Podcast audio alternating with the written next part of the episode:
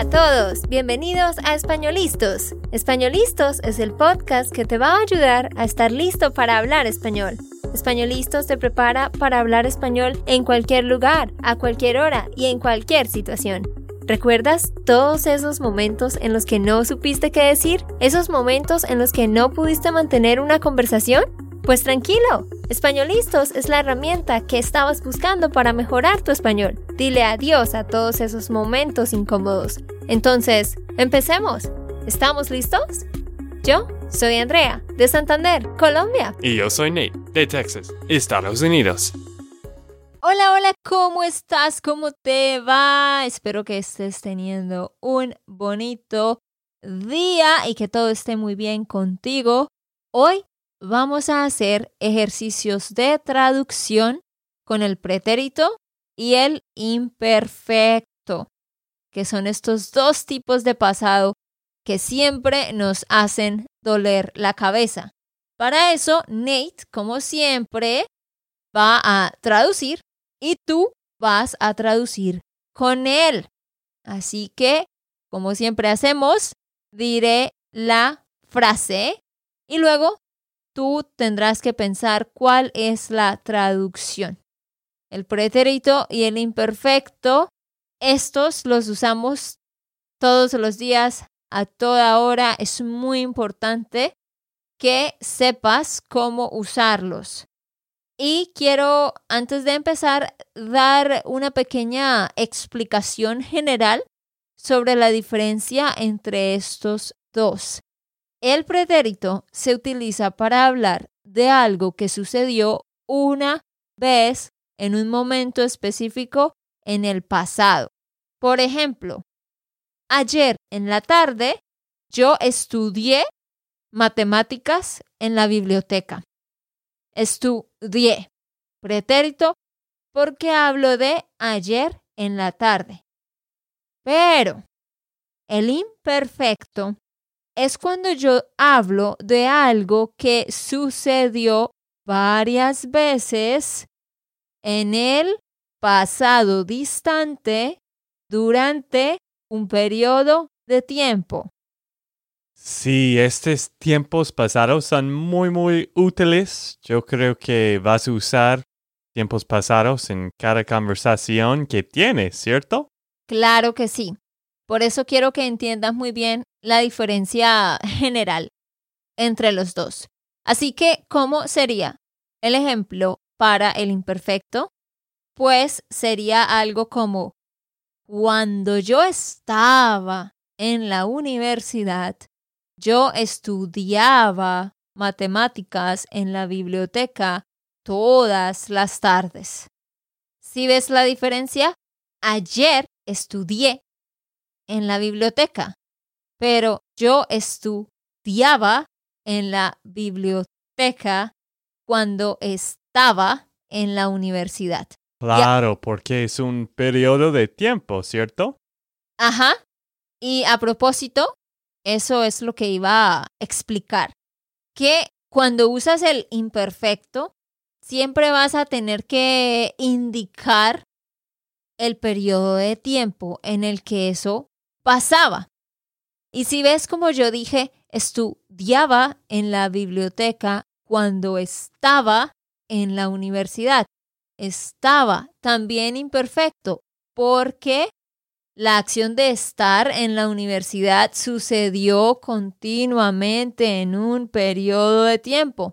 Así que siempre que describes algo que estaba sucediendo con regularidad en él, pasado, pues vas a tener que utilizar el imperfecto y luego decir cuándo tal cosa y decir el periodo de tiempo. Listo. Y Andrea, yo sé que has recibido esta pregunta antes, pero ¿por qué estaba y no estuve? Bueno, la explicación para eso es un poco larga, pero voy a tratar de hacerla sencilla. Y entre otras cosas, quiero mencionar que estuve, estaba, era, fui, ¿sí? El verbo ser y estar en pretérito y en imperfecto son una gran confusión para todos. No te preocupes, eso es algo que pues es muy complicado y que vas a luchar con eso por un tiempo y por eso debes practicarlo. Nosotros de hecho tenemos un curso específicamente sobre eso. Ya más tarde te voy a contar. Pero, ¿qué pasa? Yo podría decir, yo podría decir algo como, yo estuve en la universidad por cinco años. Si yo menciono con el número, si yo menciono la cantidad de años, la cantidad de meses, la cantidad de semanas, yo puedo utilizar estuve en el pretérito, aunque me esté refiriendo a algo que sucedió varias veces repetidamente en el pasado distante, como en este caso. Yo estuve en la universidad por cinco años. Si menciono el número, la cantidad, puedo utilizar pretérito. Pero en el ejemplo que yo les di antes, yo no estaba especificando el tiempo, lo dejaba abierto. No estaba especificando la cantidad de meses o años. Cuando tú no especificas la cantidad de meses o años, debes usar imperfecto. Por eso yo dije, yo estudiaba en la biblioteca cuando estaba en la universidad, pero no dije por cuánto tiempo estaba. Yo podría haber dicho, yo estudiaba en la biblioteca todos los días mientras estuve en la universidad por cinco años. Mm, ok. ¿Tiene sentido? Más o menos, sí. Bueno, básicamente, si mencionas la cantidad de meses, semanas, días, puedes utilizar pretérito cuando te refieres a algo que sucedió hace mucho tiempo. Pero si no lo mencionas, como dije, entonces tiene que ser imperfecto. Listo. Bueno, ahora sí, Nate. Número uno. There was a big building next to the house where I lived when I was a kid. Estas frases tan largos. Hay unas fáciles y otras difíciles. Número uno. There was a big building next to the house where I lived when I was a kid. Sí, estamos empezando con una muy larga y que tiene varias cositas en que pensar. ¿Qué piensas tú? La voy a repetir y la vamos a hacer por partes, Nate. Primero, primera parte. There was a big building. Había un edificio grande. Muy bien. Ajá. Next to the house. En el lado de la casa. Al lado de la casa. Ah, ok. Al lado de la casa. Where I lived. Donde vivía. Ajá, tiene que ser vivía porque me refiero a un pasado distante. Ajá. When I was a kid. Cuando era niño. Perfecto, Nate. Muy bien. Bueno, es más fácil cuando tengo tiempo de, de pensar en cada parte de la frase. Tristemente, en una conversación con otro hispanohablante, no, no vas a decir, el primer parte había una casa porque la otra persona va a salir de esta conversación. La otra persona va a salir corriendo. No, pero por eso es bueno hacer estos ejercicios, porque te ayuda a pensar y analizar en un contexto cómodo. Y el punto también es, con esta repetición, vas a repetir y repetir y después va a ser más natural hablando en una conversación o con otras personas, en cualquier lugar, va a ser más natural como su idioma nat- ah, Natal. sí, tu idioma natal. Ujú. Sí, muy bien, Nate, eso es cierto. Entonces, número uno, there was a big building next to the house where I lived when I was a kid. Había un edificio grande. ¿Por qué decimos había? Esta es una nota extra aquí. Cuando tú en inglés dices there is o there are en el presente, siempre decimos hay. Cuando tú dices there will be, siempre decimos habrá. Cuando tú dices there was o there were, hablando de la existencia de algo en el pasado, tienes que decir siempre había. Había un edificio o había muchos edificios. Next to the house where I lived, al lado de la casa donde yo vivía, sí, imperfecto, porque es un pasado distante. When I was a kid, cuando yo era un niño. ¿Por qué no digo cuando yo estaba un niño? ¿Por qué, Nate? Porque estabas usando una característica de edad o de... Sí. Sí, ok, sí, entiendo lo que estás tratando de decir. Porque ser un niño es una característica permanente de la persona, Sí. ¿sí? Claro, eventualmente cambia, pero decimos permanente porque dura por un largo periodo de tiempo. Entonces, un tip para recordar esto, decimos, cuando yo era bebé, cuando yo era niño, cuando yo era adolescente, ¿sí? Cuando yo era estudiante, cuando yo era profesor en la universidad. Pero decimos cuando yo estaba en kindergarten, cuando yo estaba en preescolar, cuando yo estaba en primaria, en elementary school, cuando yo estaba en secundaria, when I was in high school. Claro, porque estás hablando de un lugar. Well, sí, pero muchos estudiantes se confunden y dicen cuando yo era en la escuela, ¿sí? No, cuando yo estaba en la escuela o cuando yo estaba en la secundaria. Pero no, Nate, en este caso no, no es porque sea un lugar, sino es el nivel de estudios que tienes, que cada año va cambiando. Entonces, tú eres un estudiante permanentemente, eres un estudiante, pero estás en primer grado, estás en quinto grado, estás en la secundaria. Eso ya se ve como un estado que va cambiando cada año. Mm, ok, listo. Muy bien. Ya con todos estos tips y explicaciones, creo que no nos vamos a detener tanto con las demás frases. Número dos. I didn't know you were here. No sabía que tú estabas aquí. Muy bien, muy bien.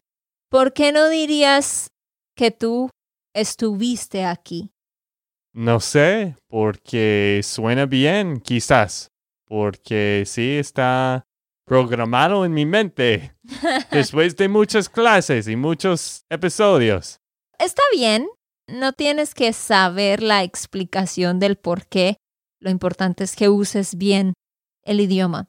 La explicación es, primero, I didn't know. ¿Por qué digo no sabía en vez de no supe?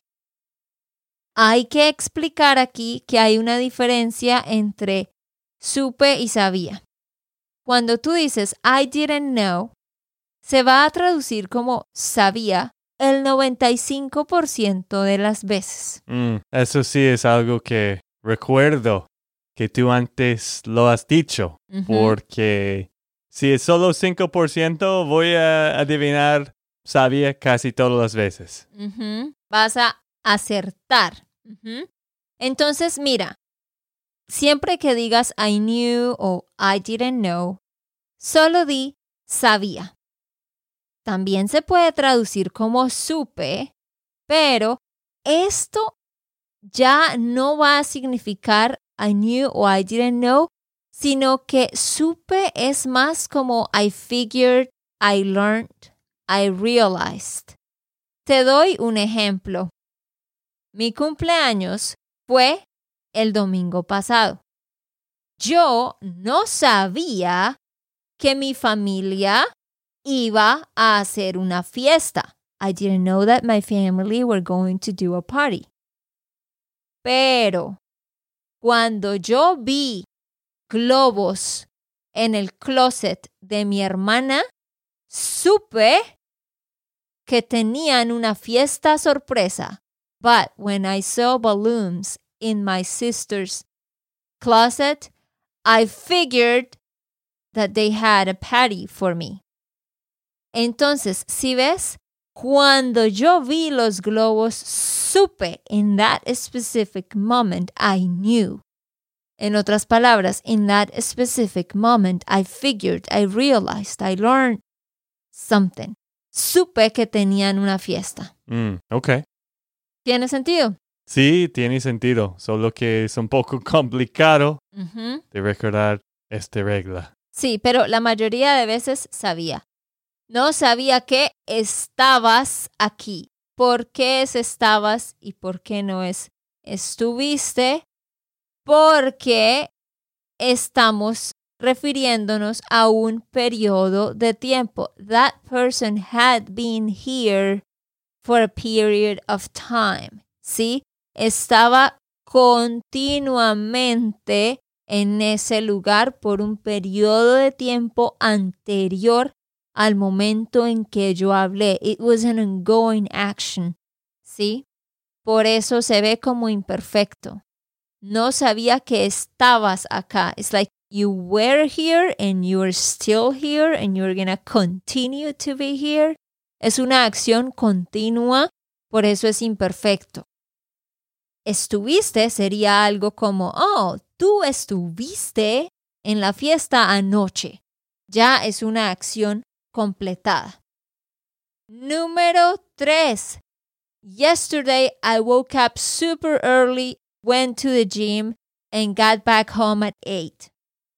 Ayer me levanté muy temprano y fui al gimnasio y regresé a la casa a las ocho.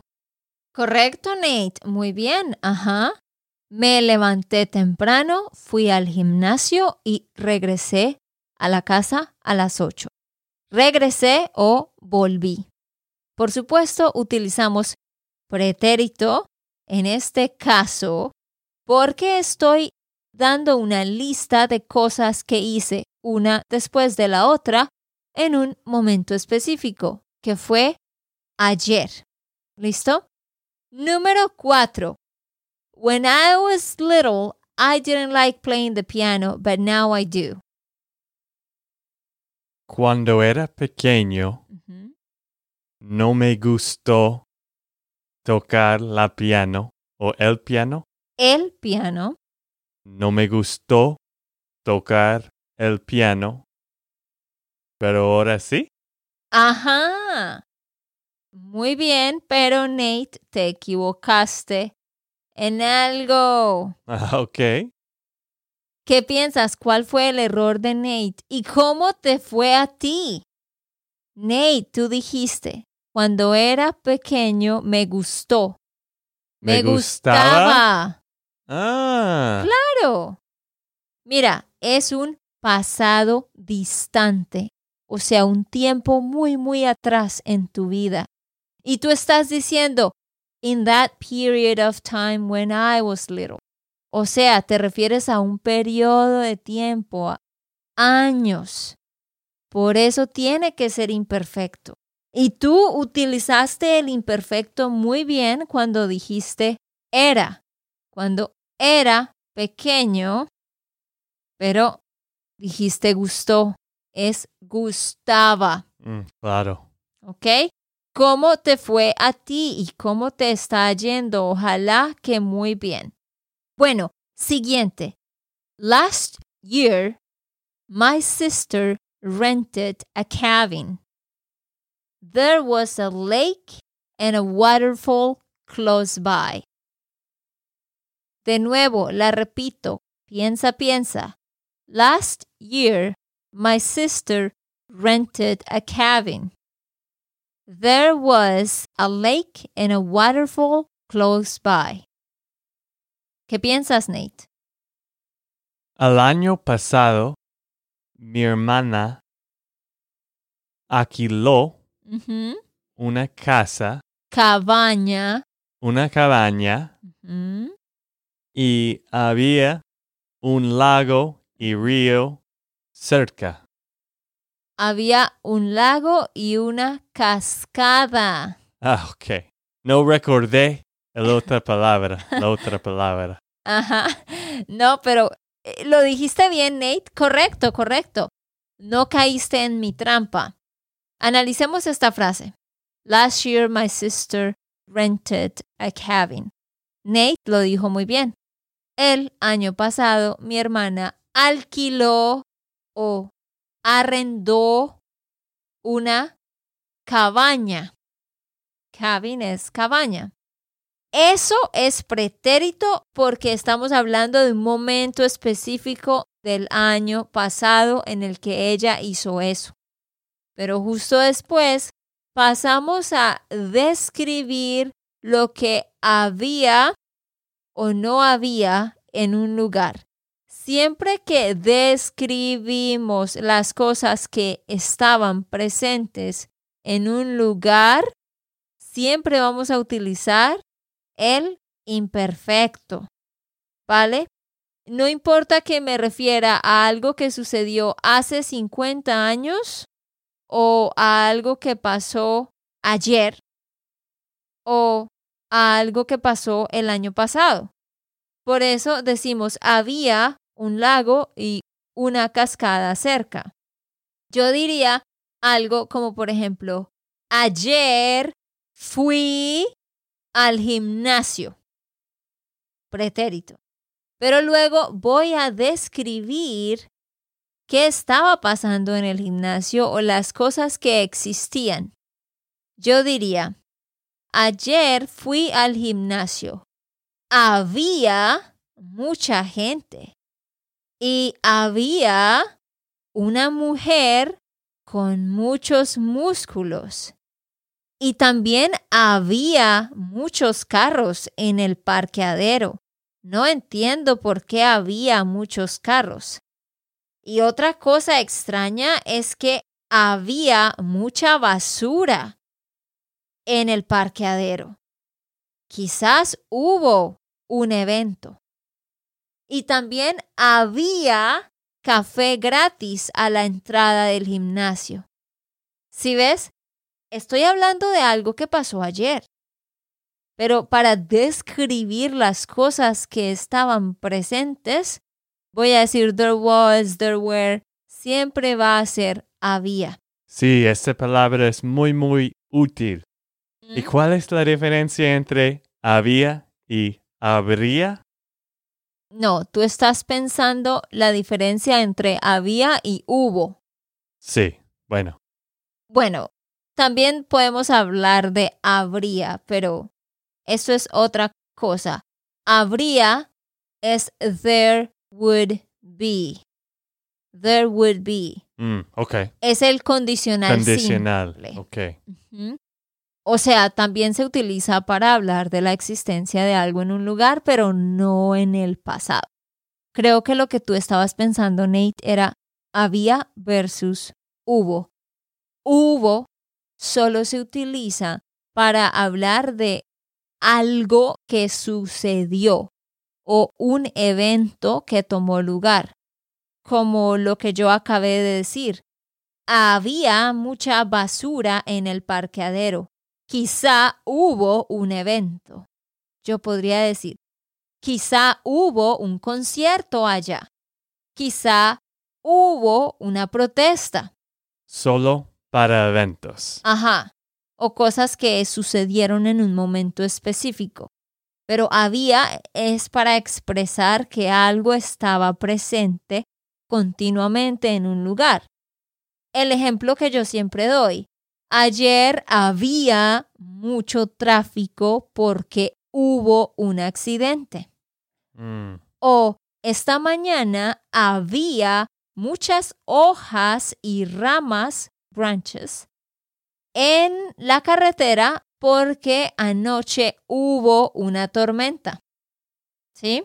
listo, entiendo. Gracias. Bueno, pero antes de seguir, yo te dije al principio que nosotros tenemos un curso sobre era, estuvo, estaba, fue. Bueno, ese es uno de los cursos en nuestra plataforma que tiene más de 24 cursos organizados por niveles. Si tú quieres entender mejor esto del pretérito y el imperfecto y todo el español en general, necesitas rutina y estructura y nosotros tenemos eso en nuestro programa. Es una membresía. Tú te puedes unir al final de cada mes y te puedes quedar por el tiempo que quieras. Pero cada mes vas a tener clases en vivo, tareas de escritura y también tú podrás hacer las lecciones en los cursos. Te daremos acceso a una plataforma con cursos organizados. Ve a SpanishLandSchool.com slash member para que te registres a la waitlist y al final de este mes te mandaremos un email notificándote que ya puedes registrarte. Y no solo esto, también tenemos un podcast privado con más ejercicios como esto y André explicando este tema en noviembre de, de y, imperfecto. Vas a aprender todo esto en el podcast privado y en las clases en vivo. Así que todo esto está en SpanishLandSchool.com slash member. Exactamente, ve a inscribirte de una vez porque, como dijo Nate, este es el tema de noviembre de 2021. Muy bien, otra frase más. ¿Cómo dirías, I didn't realize that you needed help? No me di cuenta de que tú necesitaba ayuda. Muy bien. Sí, sí, sí. De que tú necesitabas. Ah, sí, tú necesitabas ayuda. porque es tú. Correcto, Nate. Ajá. I didn't realize es no me di cuenta de que. Nunca digas no realicé. No, debes decir no me di cuenta de que. Esto era uno de los errores comunes, ¿no? Ujú. Sí, sí, sí, muchos se equivocan. Pero sí, no me di cuenta de que estabas aquí. No me di cuenta de que necesitabas ayuda. No me di cuenta que querías ir a la fiesta. No me di cuenta que eras profesora. Sí, el siguiente verbo después de I didn't realize va a estar en el imperfecto. ¿Y por qué? Porque esa es una condición constante de la persona, ¿sí? Como en este caso, you needed help. Tú necesitabas ayuda por un periodo de tiempo. Quizás era largo, quizás era corto, pero era una acción continua en el momento en que yo estaba hablando y por eso debe ser imperfecto. Pero sí, eso es todo por el podcast de hoy. Si quieres más, si quieres aprender más, pues ya sabes, ve a SpanishLandSchool.com slash member. Tenemos todo lo que necesitas en un solo lugar. Y por supuesto, también ofrecemos clases de conversación. Y vamos a terminar leyendo una reseña de uno de ustedes. Sí, esto es de Gracie en Lulu. Queremos decir muchas gracias, Gracie y Lulu, porque ustedes o usted escribió esta reseña. Best Spanish podcast for the reasons below. I started learning Spanish at the beginning of COVID, April 2020. 17 months later, I am at an advanced intermediate level. A lot of that has to do with Andrea and Nate's podcast. I literally listen to them every day, usually when I'm walking my dog and doing errands around the house. And it goes on from there. Pero muchísimas gracias, Gracie and Lulu. No sé si tú eres Gracie o Lulu, o quizás la misma persona, pero muchísimas gracias por esta reseña. Y gracias a todos los demás que han dejado reseñas, de verdad, eso nos ayuda muchísimo. Lo mejor que puedes hacer para apoyar nuestro trabajo es dejar una reseña y contarle a tus amigos sobre este podcast. Así que ve a dejar tu reseña de una vez y nos vemos. Ok, esto fue todo por el episodio de hoy. Esperamos que les haya gustado y que hayan aprendido. Y recuerda, si sientes que estás listo para aprender español, solo da un clic en Español Listos. No olvides dejar tus comentarios de lo que te gustó y los temas que quieres que tratemos. Suscríbete y déjanos tus reseñas. Españolistos les dice chao chao y hasta, la próxima.